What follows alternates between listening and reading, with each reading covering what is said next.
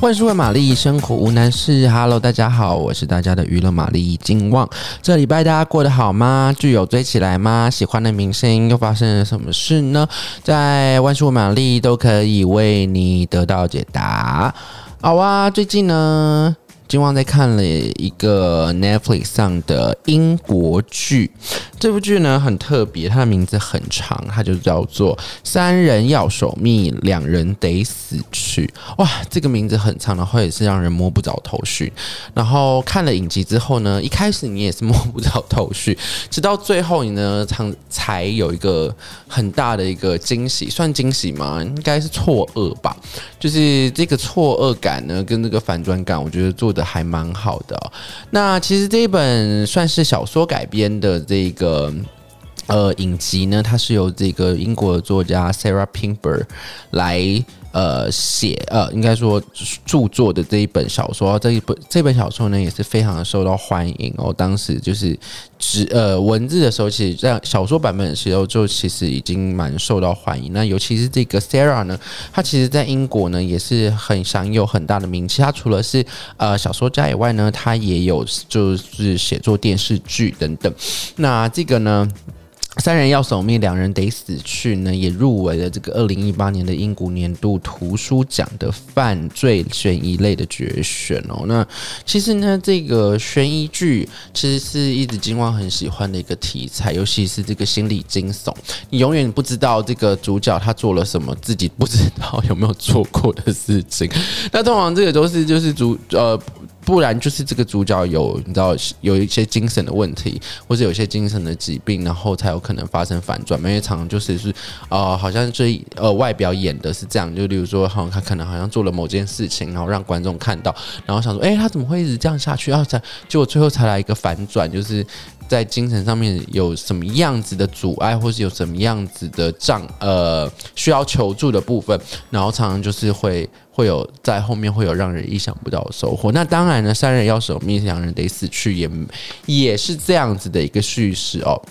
那主要是在说这个有一个单身妈妈，她叫 Louis，跟她的这个老板哦，在她在一个那个心理呃，应该算是。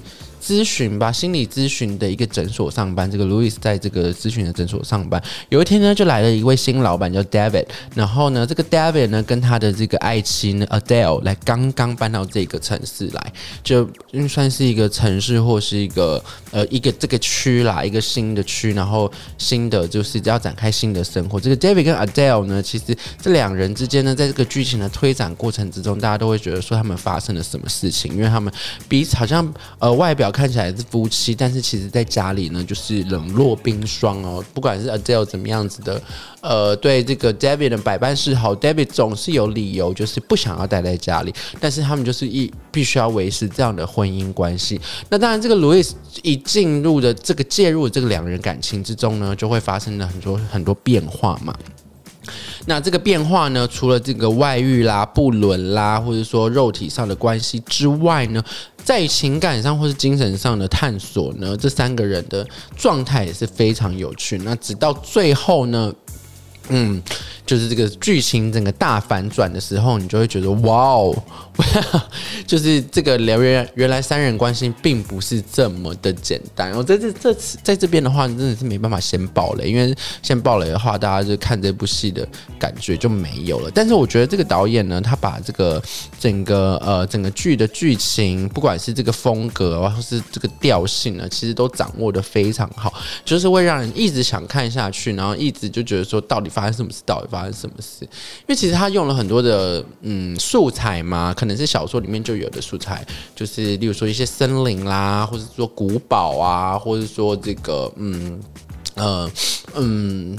神秘主义的，或是说心灵学上的一些元素在里面的时候，有时候就是会很呃超现实，然后又在现实里面，但最后的结局是一个超现实的结局，对金旺来说是一个超现实的结局，所以我就是觉得大家一定要去看，因为它就是在现实之中有一个超现实的反转，你就会觉得说哦，原来前面的铺陈。